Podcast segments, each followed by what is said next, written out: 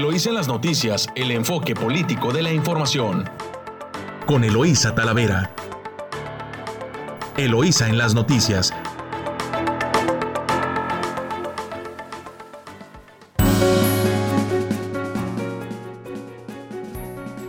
Muy buenos días, Ensenada. Hoy es primero de junio, martes primero de junio, día de la Marina, la Marina Mercante y estamos transmitiendo directo desde nuestro estudio a través de su emisora favorita Amor Mío en 92.9 de FM y en San Quintín, en La Chula, en, en el 98.3 de frecuencia modulada. Saludos a nuestra audiencia que nos escucha a lo largo de la costa del Pacífico. Saludos a Tijuana, Rosarito, Ensenada y San Quintín.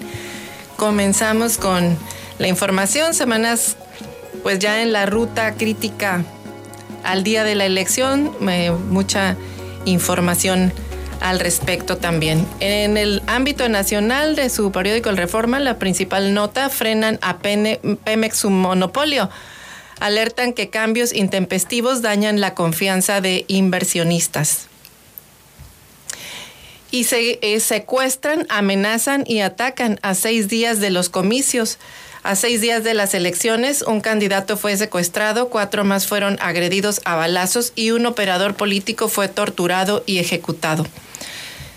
De su diario El Universal, candidatos dilapidan 2.973 millones en campañas.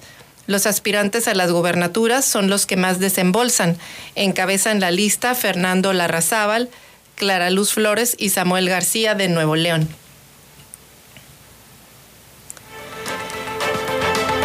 Empresas de México piden apoyo fiscal del gobierno. Según INEGI, dos de cada tres establecimientos requieren respaldo para seguir operando. De su diario La Jornada, tumban dos jueces la reforma petrolera de López Obrador. Más suspensiones de Gómez Fierro y de la PESA contra la ley de hidrocarburos. Mantienen las ventajas de empresas privadas sobre la nacional imponen límites a la firma bajo el argumento de que domina el mercado la empresa Pemex y la decisión de los togados tiene efectos generales para todo el sector.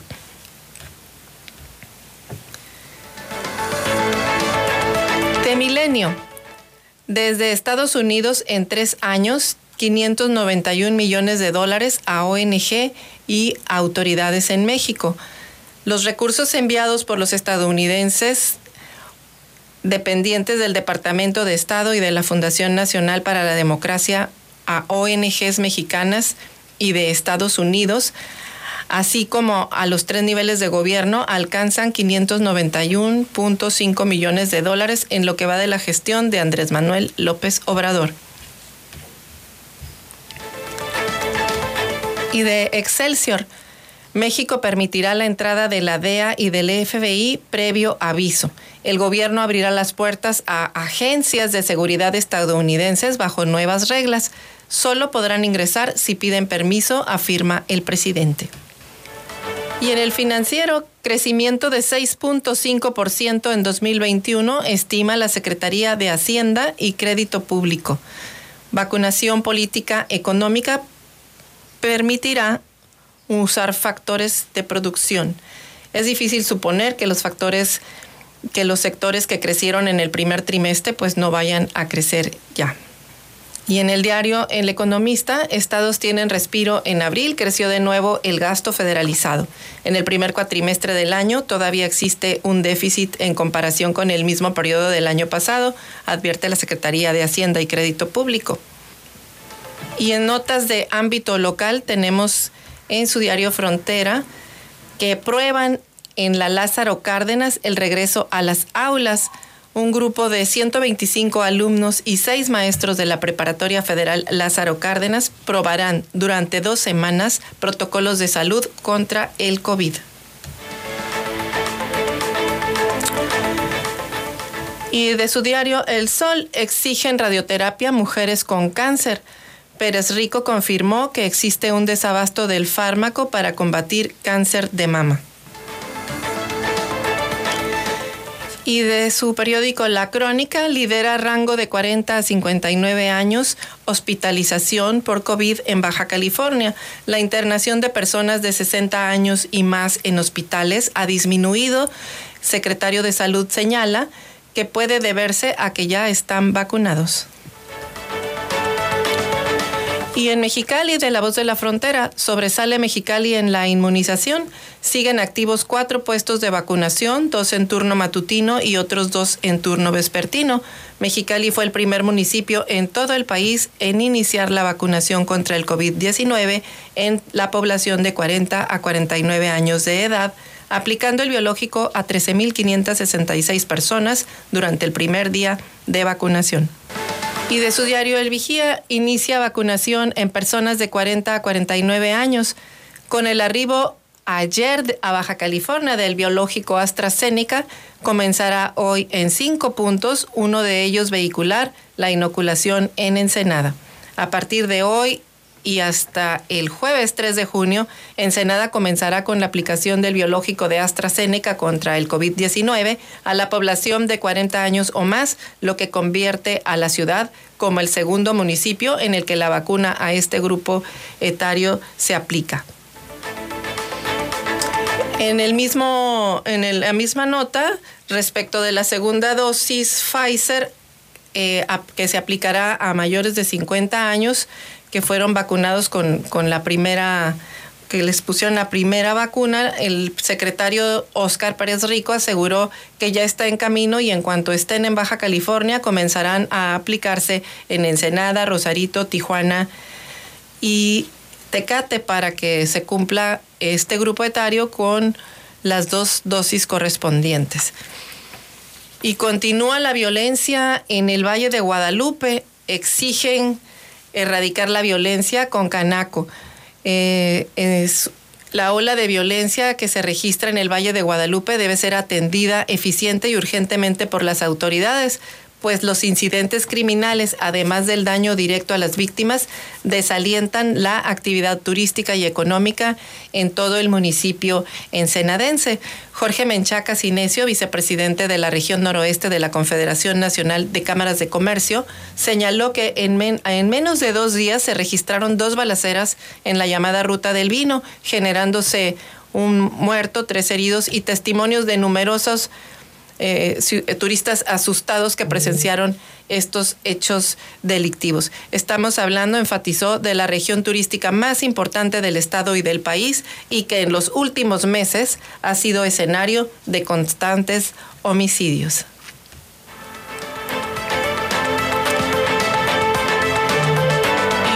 De su diario Frontera, bajo proceso exfuncionarios estatales de Baja California, al menos siete exfuncionarios de la pasada administración estatal, incluyendo a Francisco Vega de la Madrid, enfrentan procesos en Baja California.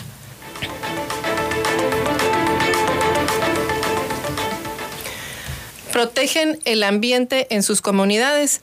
Estudiantes del CONALEP emprenderán diferentes acciones en sus entornos, como la limpieza de áreas verdes y reforestación, en el marco de la novena Semana de Protección al Medio Ambiente 2021. El Colegio Nacional de Educación de Profesionales Técnicos, CONALEP, Unidad Ensenada, inició con diferentes actividades en el marco de la novena Semana de Protección al Medio Ambiente, la cual se llevará a cabo del 31 de mayo al 5 de junio con la participación activa de más de 1.200 estudiantes del plantel. En esta ocasión se busca motivar a la comunidad escolar sobre la importancia de su participación, concientizándola sobre el cuidado y protección del medio ambiente a través de cada una de las clases virtuales que estarán llevando. Y se encamina Baja California a semáforo verde. Los municipios de Baja California mantienen muy pocos casos activos de COVID-19, por lo que estarían a punto de llegar a la normalidad después de la pandemia, a excepción de Mexicali, que si bien es cierto lleva una tendencia a la baja, pues corre el riesgo de regresar al rojo, así lo mencionó el secretario de Salud, Alonso Oscar Pérez Rico. Y llegamos aquí hasta este primer corte informativo. Eh, los invitamos a escuchar una información de interés comercial y regresamos en nuestro siguiente segmento de análisis financiero aquí en su emisora favorita 929 Amor Mío. Estás escuchando Eloís en las noticias. Regresamos.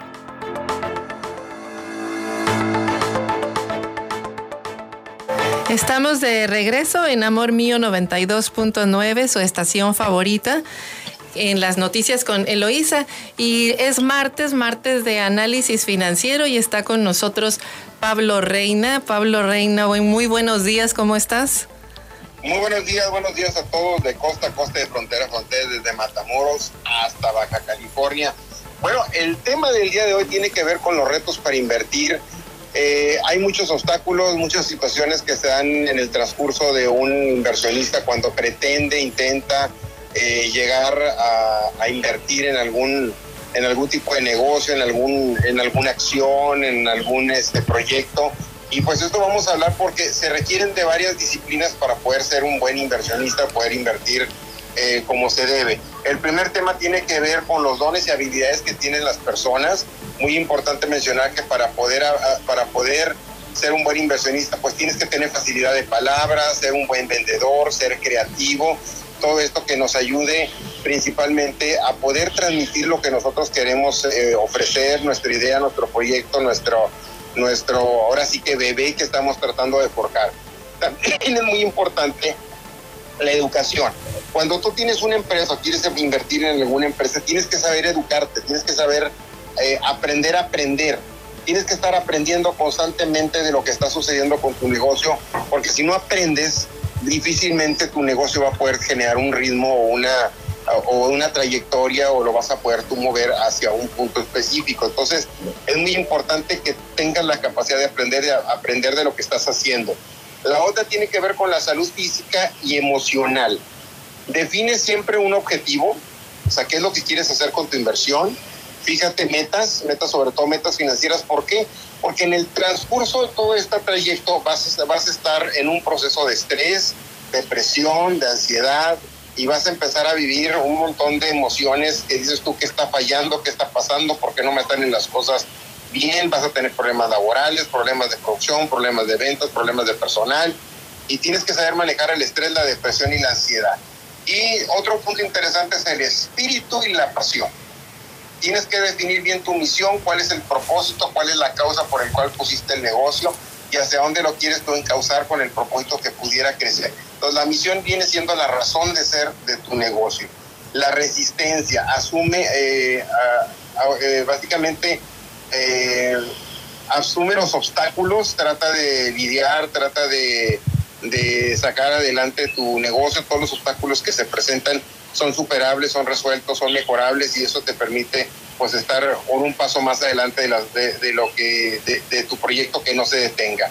Las relaciones, júntate, convive con personas que aportan, las personas aquellas que de alguna manera te dan un valor agregado a tu negocio, que te comunican, que te, que te dan sugerencias, ideas, cosas que ellos necesiten. Y el tiempo es muy importante porque pone a trabajar el tiempo y la organización de tu, de tu negocio. Recuerda que los negocios no son, no son este, de por vida, tienen ciclos de vida en donde si tú no te, no te pones las pilas, el tiempo te va a comer y tu negocio puede morir. Ahora, ¿cómo empezar a invertir cuando, cuando no se tiene dinero? Muy importante, el 70% está en la cabeza, en lo que tú sabes, en lo que tú aprendiste y en lo que tú te desenvuelves. El 30% viene siendo el dinero. Entonces, si tenemos personas con esas características, que es el 70%, la probabilidad de éxito va a ser bastante grande. Muy bien. Oye, oye Pablo, ¿el 30% es, te refieres a la experiencia? ¿A la experiencia? No, mira, eh, yo puedo tener todo el dinero del mundo y tener negocios fracasados. Pero puede ser una persona que no tenga todo el dinero del mundo, pero tengo el 70% de mi capacidad, de mi conocimiento, de mis habilidades, de las que ya hablamos y puedo hacer con ese 30% un gran emporio, un gran negocio. Entonces, por eso es bien importante fincar las bases del desarrollo de un negocio, porque el dinero realmente no te va, no te lo vas a hacer, no te lo va a poder ser productivo, no te va a hacer que genere gran riqueza. si no lo sabes tú manejar. Entonces, primero está ante todo la capacitación, el conocimiento, la habilidad, el desenvolvimiento, la estrategia, y de ahí partes como para poder decir, bueno, ya tengo todo esto, ahora vamos a, vamos a encauzar el negocio hacia un fin común que es el desarrollo y el crecimiento empresarial. Así es el, la ruta que tendrían que seguir eh, los emprendedores, por ejemplo. Sí, mira, ¿cuál es el principal error que se comete? Que tú traes la idea, traes el dinero, pero no tienes la idea fortalecida. Y muchas veces vas y pides dinero a un banco presentando un plan de negocios, en donde tú crees que lo que tú estás ofreciendo es que estaba maravilla. Me tocado emprendedores que me llegaban conmigo y me decían, oiga, señor Reina, fíjese que necesito si me puede usted apoyar porque traigo una idea de negocio que va, que va a ser éxito. Digo, ¿cuál es tu idea de negocio? Es que no se la puedo decir. Digo, ¿por qué? Porque me pueden robar la idea. Dije, entonces, ¿cómo quieres que te ayude si no sé ni la idea? Y, me sacan cada cosa así media extraña que dices tú, no puedo, no, no tengo que darle, tengo que darle la, la, ahora sí que la cortesía de decir, a ver, ¿dónde ves el negocio? Porque no lo encuentro. O sea, tú nomás dime dónde lo voy a encontrar. Alguien una vez llegó y me dijo, oye, es que quiero poner un negocio en donde chalecos antiflama. Y yo, ¿y para qué quieres un chaleco antiflama? Dice, mira, en caso de que tu casa se esté quemando, vas al closet, te pones el chaleco y sales perfectamente de tu casa. Dije, mira, si mi casa se está quemando, lo primero que hago es correr, no ir a buscar el chaleco. ¿Me explico? Sí, claro. Eh, alguien me decía, es que vamos a poner una lavandería que se va a llamar Lavando y Chateando en donde al lado de la lavadora y la secadora va a haber una laptop para que la gente esté dije, es que no puede estar una laptop al lado de una lavandería, de una lavadora. La lavadora eh, eh, manda humedad, manda cambios de voltaje, este, se puede derramar líquido sobre la computadora y eso no funciona, no te puede funcionar. Entonces son, son ideas este, eh, que digamos tú no son malas, pero no son aterrizables o no están bien, este, no están bien eh, fundamentadas. Y así te puedo platicar muchas ideas donde tienen el capital y como les dije yo, si tienen ganas de tirarlo adelante, pero primero tienes que cubrir estos siete puntos y estos siete puntos, si los dominas, te vas a, te vas a ahorrar el 70% de tu, de tu inversión porque nomás vas a invertir el 30%, cuando sabes manejar perfectamente bien la, la base de tu negocio. Cuando tienen el recurso, porque si estamos hablando de capital de capital ángel o de otro tipo de, de, estás buscando inversionistas, pues sí te van a pedir este incluso pues todo el análisis financiero y de tasas de retorno de su dinero. Sí, no, no, y, muchas veces no lo conocen. No, no, no conocen cómo se invierte, no conocen cuánto, cómo es el retorno. De repente desconocen que tienen que seguir ciertas reglas eh, del centro de salud, ciertas reglas de la Secretaría de Economía, ciertas reglas del SAT, y se van como el gorra, o sea, a, a a pujones y. Tuve casos de, negocios que tuvieron, este, eh, que emprendieron negocios muy buenos, una taquería bastante bien, y lo primero que le dije a compadre, que no se te olvide la salud financiera. No, no, si la salud financiera está con ganas, pues sí, Nada más que los primeros tres meses se compró un carro, los siguientes tres meses se fue de vacaciones, los siguientes tres meses ya ni visitaba porque creía que el negocio funcionaba solo. Y cuando se dio cuenta se descapitalizó, hubo muchos errores, la gente dejó de asistir, descuidó el negocio, cambiaron las recetas y cada quien hizo lo que quiso y terminó, y el muchacho conocía bien el conocimiento. Simplemente le falló un tema que era la salud financiera. Cuando hablo de salud financiera es que tu negocio tiene que ser rentable.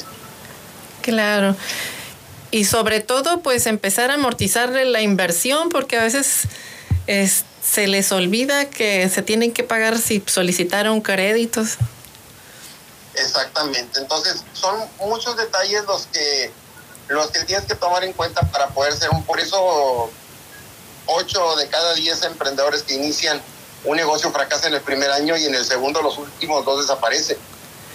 Menos del 3% logra sobrevivir a una a, a una aventura de este tipo porque la realidad de las cosas es que los que tenemos la experiencia, los que tienen la experiencia somos ahora sí que lobos de mar, en donde desafiamos todas las adversidades y sabemos, y sabemos cómo sacar adelante eh, todo el negocio. Y es, y es así como se, se mueve el mundo de los negocios. Acuérdate que había en Wall Street se mencionaban los famosos logos de Wall Street o el dinero nunca duerme, porque el dinero se está reproduciendo las 24 horas y se está eh, prácticamente alguien en cualquier parte del mundo está haciendo negocios. Y es que como dicen, el dinero ahí está, hay que ir por él, pero hay que ir por él bien. Sí. Si tú sabes el caminito y le enseñas a tus clientes el caminito, hay restaurantes que mis respetos pasan los años y siguen teniendo gente. Se han puesto competencia alrededor y siguen teniendo, siguen siendo los amos y dueños del, del control de su negocio porque lo han hecho muy bien. Por ejemplo, por, por, poner un ejemplo, hay una cafetería muy famosa en Veracruz en donde ya se volvió tradicional ir a, ir a tomar un café ahí en, esa, en, ese, en ese famoso lugar de Veracruz. O si nos vamos, por ejemplo, aquí en Tamaulipas y vas a Ciudad Victoria, las famosas gorditas de una marca muy fuerte a nivel nacional, es, es, el icono de la, de, del Estado. ¿Por qué? Porque todo el mundo empezó a lanzar una campaña que se llamaba si no si vienes a Ciudad Victoria y no comes no comes las gorditas no viniste a Ciudad Victoria. Se, se, volvió se volvió una tradición en la que veías en el aeropuerto a la gente con la cajita de gorditas ya para subir un, boleto de avión o cuando vas a la Ciudad de México una empresa muy importante de pan dulce veías a la gente con cajas de pan dulce que se iban subiendo a la al avión y cuando te recibía tu esposa decía, ay, cuando vayas a México tráeme ese pan, porque creo que todo el mundo trae ese pan. Pues sí, depende del modelo de negocio, ¿no? Porque luego hay quienes definen un, un modelo para recuperar su inversión y, y, es todo, ¿no? Y hay quienes sí quieren hacerlo marca como esos, como esos modelos que estás platicando. Y hay, hay muchas cosas que se pueden hacer, pero primero, la clave de todo eso es aprender a aprender. Tienes que aprender, tienes que aprender de tu competencia, capacitarse, tomar cursos yo por lo menos para tener tema contigo tengo que leer tres horas diarias. Para tener tema con ustedes, porque hay, que ser muy responsable que el, radio escucha o el televidente o el que lee una nota en, el, cualquier medio de comunicación te busca porque quiere saber soluciones a la problemática. Y eso es parte de lo que tenemos que hacer los quienes comunicamos. Por eso cuando vemos a los candidatos, yo soy muy crítico y analítico, veo a los candidatos y dices tú, ¿y esta bala perdida de dónde salió? No tiene tema, no tiene contenido y hay quienes dominan perfectamente eh, su discurso, dominan perfectamente su contenido y tienen soluciones y, son, y es donde comentábamos que la gente a veces toma la decisión en base a lo que a donde ve la necesidad. Muy bien. Y así son los negocios.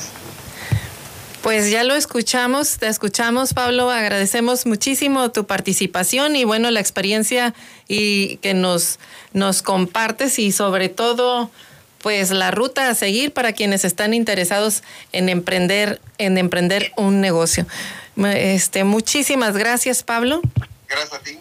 Y pues nuevamente muchas gracias a todos ustedes por estar escuchando a su emisora favorita en 92.9 Amor Mío. Los invitamos a un recorrido comercial y regresamos en unos minutos más. Estás escuchando Eloísa en las noticias. Regresamos.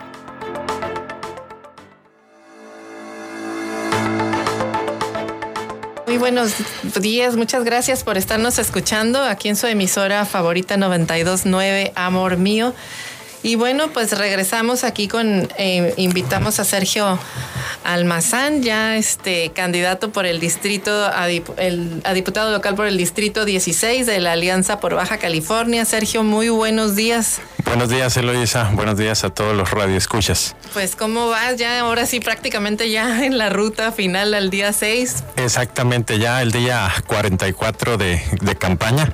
Eh, eh, en donde hemos estado recorriendo las calles del distrito 16 y muy motivados, muy motivados bajo la muy buena respuesta que ha tenido la ciudadanía, en donde hemos ido a tocar puerta a puerta y muy emocionados y muy motivados para llegar al día de la jornada electoral.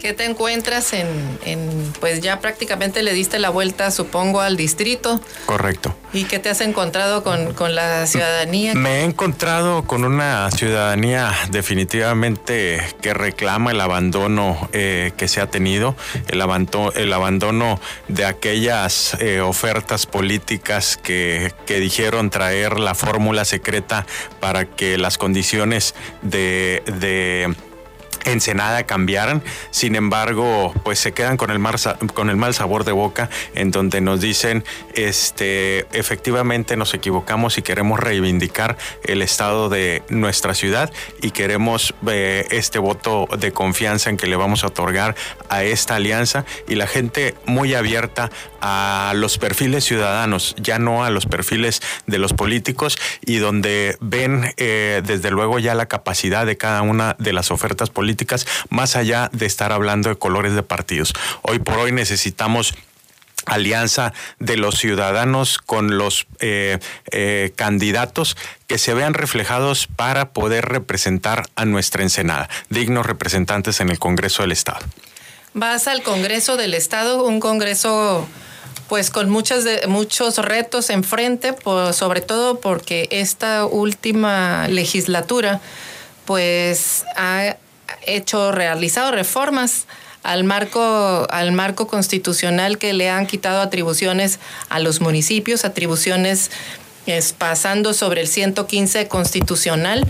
Y, bueno, pues ese, eso por un lado, por otro lado eh, han puesto eh, reformas también en el tema fiscal, que si bien es cierto se tiene que recaudar, pero más bien tienes que generar estrategias para ampliar la base de, recaudación, por un lado. Y por otro lado, ese, ese tema de, de estar haciendo eh, uso y abuso eh, de, la ley, eh, por ejemplo, ahorita... Ensenada ha sido prácticamente mutilado, nos va a quedar el 20% del, del territorio, se han hecho ahora con San Felipe se le piensa quitar toda la parte de la costa de, de, San, de Puertecitos, de la costa del Mar de Cortés.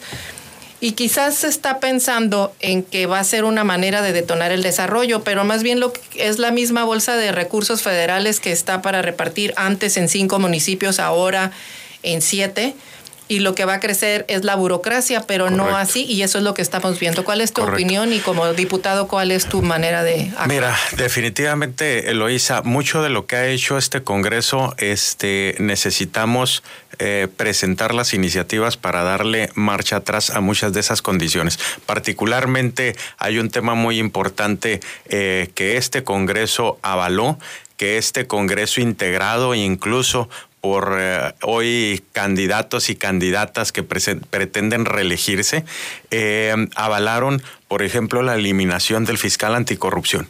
Eso le tenemos que dar marcha atrás y tenemos que crear un órgano autónomo con todas las eh, palabras, que se escuche fuerte que tiene que ser autónomo para poder combatir la corrupción y la impunidad con la que se manejan muchos funcionarios. esos son uno de los compromisos que he estado eh, haciendo con la comunidad ensenadense, porque mucho de lo que ha hecho este Congreso ha sido para el beneficio propio de los que están gobernando. Ahí podemos recordar la ley Bonilla, la ley este, eh, Gandaya, en donde se han eh, enfocado a hacer ese tipo de reformas y no en reformas que le favorezcan a los ciudadanos. Definitivamente el tema del ordenamiento en relación a la creación de estos dos nuevos municipios lo decía en algunas entrevistas pasadas, tenemos que eh, eh, vigilar bien qué es qué es las condiciones que les vamos a generar a estos municipios para que puedan ser autosustentables. Creo que esa es una parte fundamental que el próximo Congreso tendrá que valorar porque a fin de cuentas el 2022 va a tener una ley eh, de ingresos que se tiene que verificar en, el, en este ejercicio de lo que acaba el 2021. Entonces el, el congresista tiene que ser muy sensible a las necesidades de estos dos nuevos municipios y, y en en lo que atañe al séptimo municipio, pues este, haciendo ahí una una pequeña ejemplificación. Es este como decir sabes qué hubo un divorcio entre entre este unos este una pareja y terminan eh, con la disolución del, de los bienes patrimoniales de, de, la pareja y terminan este quitándole o pretendiéndole quitar el bien a un vecino que no tiene nada que ver. Creo que ahí hay un tema de ordenamiento en lo que es territorialmente ese sexto eh, municipio y la creación del séptimo municipio, en donde se tiene que garantizar eh, desde luego la propiedad o la, o, la demarcación territorial de cada uno de estos municipios. Se tiene que revisar eh, muy, muy consensadamente el alcance que va a tener ese séptimo municipio.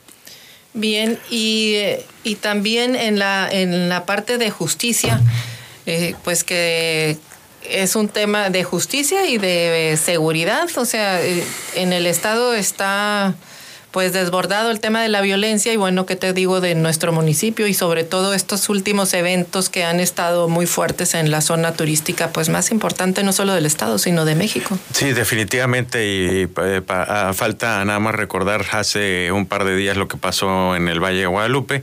Eh, definitivamente eh, el tema de la seguridad es un tema prioritario que se le tiene que entrar ahora sí que con todos los kilos, eh, tanto Congreso del Estado como el propio Poder Ejecutivo. Es decir, no se puede, no se puede tratar de atacar esa problemática social por parte de personajes de forma aislada. Se tiene que hacer un trabajo en conjunto y hacer política en favor de los ciudadanos. Hoy por hoy nos estamos acostumbrando a vivir con violencia y creo que ese es un peligro para todos. Necesitamos rendirle cuentas a los ciudadanos, necesitamos eh, eliminar la impunidad, ese es un tema muy importante, eh, eliminar la corrupción, aumentar nuestros este, exámenes de control y de confianza a nuestras policías, mejorarles sus calidad, eh, su calidad laboral y sus prestaciones para inhibir aquellas invitaciones que se puedan hacer por parte de los grupos criminales. Este, necesitamos responderle a nuestra ciudadanía por todos los flancos que se pueda dentro del Congreso del Estado.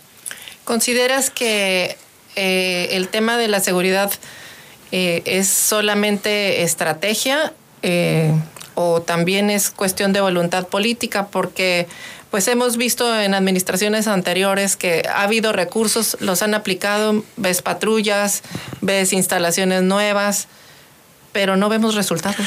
Necesitamos este, definitivamente eh, entablar programas eh, de cultura y legalidad, necesitamos entablar eh, programas, como te digo, de aumento, control y confianza, necesitamos hacer una, trazar una estrategia en común, gobierno federal, gobierno estatal, gobierno municipal, de la mano con los consejos ciudadanos de seguridad pública y poder accionar en realidad a las necesidades sociales, no, no a, la, a, estar maquillando lo que luego dicen, ah, estamos trabajando porque ya tenemos nuevas patrullas. No, tenemos que hacer un, un programa integral en donde se ven involucrados las voluntades políticas de los tres órdenes de gobierno.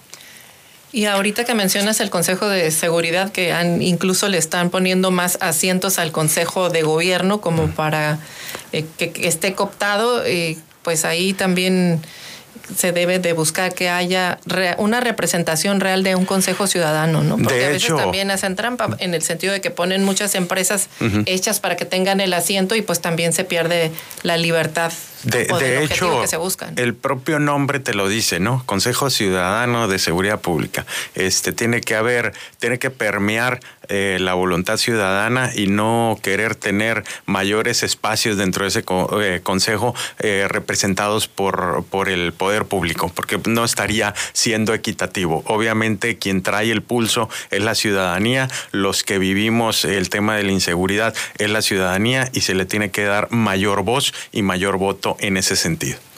Pues muy bien, pues ¿qué, le comentas este en estos últimos días que ya te quedan de hacer campaña? Día, día estamos en el día 44 de 45 días de, campaña.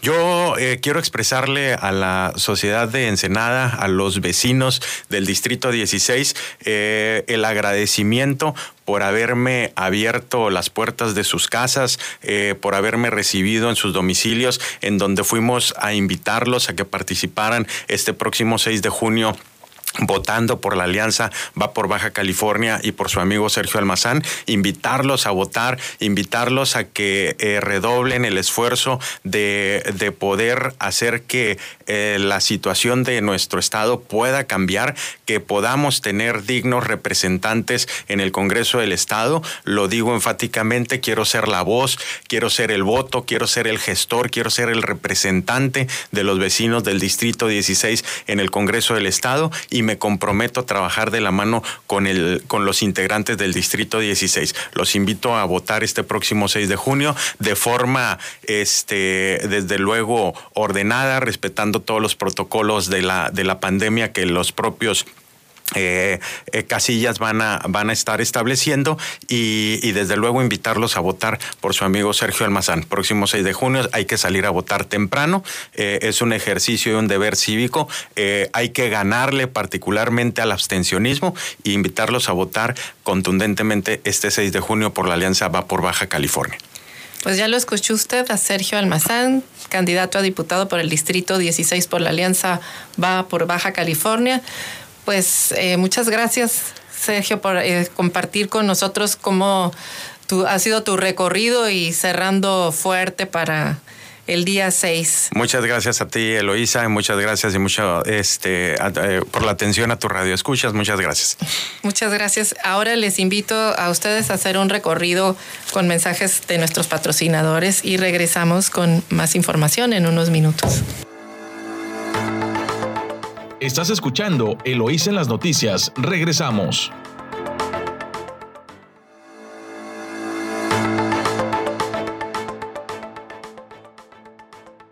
Estamos de regreso en su emisora favorita Amor Mío 92.9 de FM y en La Chula en San Quintín en el 98.3 de frecuencia modulada. Y bueno, regresamos rumbo al 6 de junio y compartimos información de la ruta del Vigía. Se compromete, eh, llama Marina a votar en familia este 6 de junio, a seis días de la jornada electoral y dos de la conclusión de las campañas electorales. Marina del Pilar Ávila Olmeda, candidata a la gobernatura de la coalición Juntos Haremos Historia en Baja California, reiteró su llamado a que los morenistas impulsen y promuevan el voto a favor de la cuarta transformación entre sus conocidos y familia para que de esta manera se pueda materializar el triunfo contundente que se proyecta en todas las encuestas. Marina del Pilar señaló que no hay que confiarse por los que los sondeos y encuestas adelantan, ya que estas no votan, sino todos aquellos ciudadanos que quieran un mejor futuro para Baja California y están comprometidos a trabajar para lograr un sistema político estatal con auténtica justicia y bienestar para todas y todos. Concretamente, Marina del Pilar llamó a todos los simpatizantes de la Cuarta Transformación a invitar al menos a cinco conocidos o familiares que conozcan a fondo las propuestas de la 4T y que puedan convencerse de salir a votar este 6 de junio y que voten por por Morena, PT y Partido Verde Ecologista, lo que provocará, dice ella, pues un efecto multiplicador que los llevará a celebrar la consolidación de la esperanza desde la misma noche del 6 de junio. Para la candidata se trata de comenzar en la construcción de una administración pública que tendrá las características de ser justa y eficiente a favor de los baja californianos, siguiendo los preceptos de la cuarta transformación. Finalmente, Marina del Pilar agradeció el cariño, las muestras de apoyo que ha recibido a lo largo de casi dos meses de campaña en los siete municipios de Baja California y señaló que para garantizar que la esperanza se consolide en nuestro estado, es fundamental salir a votar por el movimiento impulsado por el presidente de México. Y detecta Brenda falta de oportunidades en Cedros. Tras escuchar las demandas de los habitantes de la isla de Cedros, la candidata a la presidencia municipal de Ensenada por la Alianza de Baja California, Brenda Mendoza Kawanichi, se comprometió a dignificar el trabajo del gobierno municipal en la isla. Y se compromete Hank a acabar con la corrupción en el Estado. Los niveles sin precedentes de corrupción en el actual gobierno de Baja California le han pasado la factura a la población que se encuentra totalmente desatendida y ha perdido la confianza en los servidores públicos, señaló Jorge Ron, candidato del partido Encuentro Solidario PES al gobierno del Estado, al refrendar su compromiso con encabezar un gobierno transparente ante abogados de Tijuana. De manera inexplicable, durante el último año, los funcionarios estatales hicieron todo lo necesario para invalidar los órganos que vigilan la honestidad de su desempeño, agregó el candidato al referirse a la inexistente de, a la inexistencia de un fiscal especializado en combate a la corrupción en el Estado y del magistrado en el Tribunal de Justicia Administrativa. Jorge Hank denunció además que el Instituto de Transparencia y Acceso a la Información Pública y Datos Personales no cuenta con lo necesario para hacer cumplir las obligaciones de los funcionarios y sancionar a las dependencias. Además, dijo, no existe un Consejo Ciudadano que vigile el desempeño de los servidores públicos. Ante este panorama, el candidato del PES reiteró que desde ahora ya se trabaja en diferentes acciones contundentes para abatir los niveles de corrupción que se han desatado en el actual gobierno sin que haya nada ni nadie que lo sancione. Voy a implementar todos los mecanismos de participación ciudadana en las diferentes dependencias de gobierno, además de promover una reforma al marco normativo para que las participaciones de los consejos consultivos tengan incidencia en la agenda pública, aseguró Jorge Hank. Además, se comprometió a vigilar que se designe de manera democrática a quienes se encargarán de cumplir de manera exacta y correcta la Ley de Responsabilidades Administrativas de Baja California y la Ley del Sistema Estatal Anticorrupción Reitero mi compromiso de transformar todas las acciones de mi gobierno haciendo que se cumpla la ley, que se fiscalice y sancione el desempeño de los servidores públicos y que la ciudadanía participe en la vigilancia de los funcionarios de cada una de las dependencias gubernamentales. Así lo puntualizó el candidato. Y siguiendo con la ruta al 6 de junio, con rumbo al 6 de junio, pues también comentan aquí en, en el diario El Vigía, en su columna política, pues que es de ganar la elección el próximo 6 de junio, ¿quiénes, quiénes serían los, los que partirían el queso el día 7? Y se refiere, y se refiere pues al, al tema político. Y es que menciona que si Marina del Pilar gana, sus brazos derechos e izquierdos pudieran ser los legisladores Catalino Zavala, Netzahualcoyot Jauregui de Mexicali y Salvador Morales Rubí y por supuesto pues Carlos Torres que pues que quienes tendrán mucha influencia y también en Ensenada mencionan a Rocío López Garosabe, a Mónica Vargas y a Miriam Cano. Y párele de contar. En el caso de que la victoria se la lleve Hank Ron, los, los hombres de influencia serían Miguel Ángel Badiola, Mario Madrigal y Carlos Barbosa en el estado.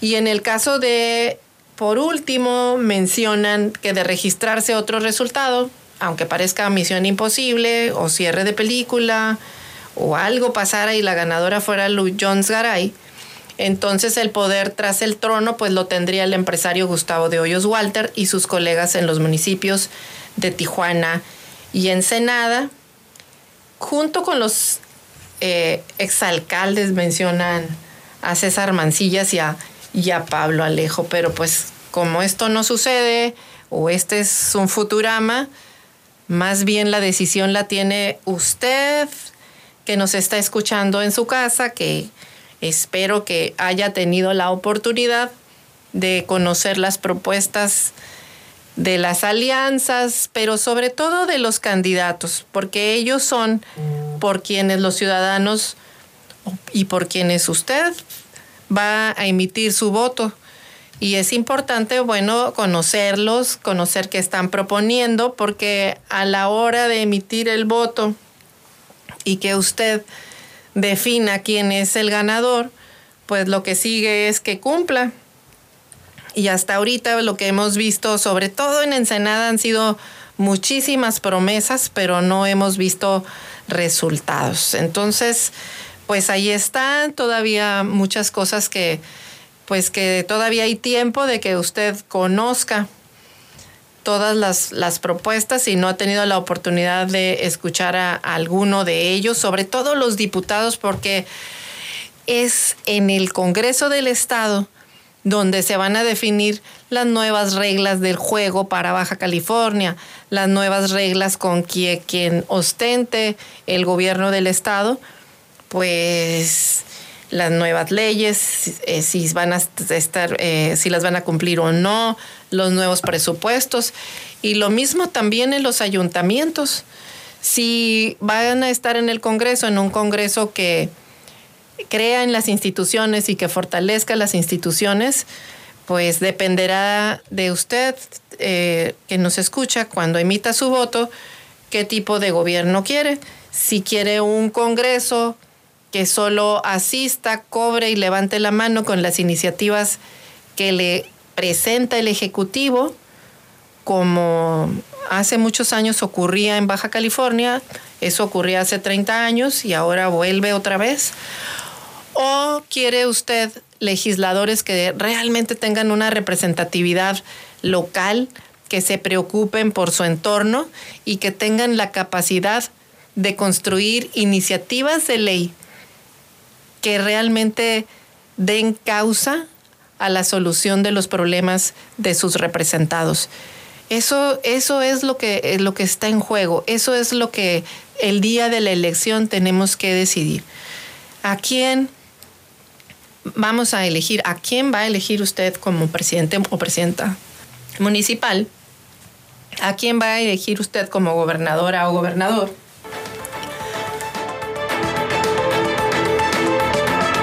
Tenemos un proceso concurrente federal también muy importante.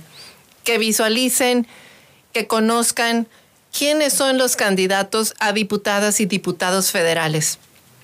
Porque es ahí en el Congreso Federal donde se van a establecer las reglas bajo las cuales nos vamos a regir todos los mexicanos en este país si vamos a ser un país de instituciones o vamos a seguir siendo un país que concentre o que se consolide un país que concentre el poder en una sola persona y que no haya contrapesos. Desafortunadamente, en un sistema así, quien sale perdiendo es el ciudadano, porque no hay instituciones ante las cuales él, eh, él pueda garantizar, haya instituciones que le garanticen sus derechos, el cumplimiento de sus derechos y el ejercicio, el ejercicio de ellos. En esta disyuntiva, pues nos hemos visto de elegir un modelo u otro, quizás no, no, es, una, no es una casualidad. Hubo errores, hubo hartazgo en el ejercicio de gobiernos anteriores y la ciudadanía demandó un cambio. A lo mejor no es el cambio que estaba esperando, pero ahorita pues tiene la enorme oportunidad de redefinir el rumbo y a los personajes con cuales eh, usted se siente bien representado. Hemos llegado hasta el final de este noticiero. Muchas gracias. Agradecemos que nos haya estado escuchando el día de hoy. Agradecemos mucho su atención y le invitamos a que nos acompañe el día de mañana en punto de las 8 de la mañana en otra edición de Eloísa en las noticias. Hasta entonces y que la pase muy bien, muy bien, que tenga excelente día hoy día primero de junio, día de la Marina Mercante. Eloísa en las noticias, el enfoque político de la información. Sintonízanos todas las mañanas de lunes a viernes a las 8 en Amor Mío 92.9 FM.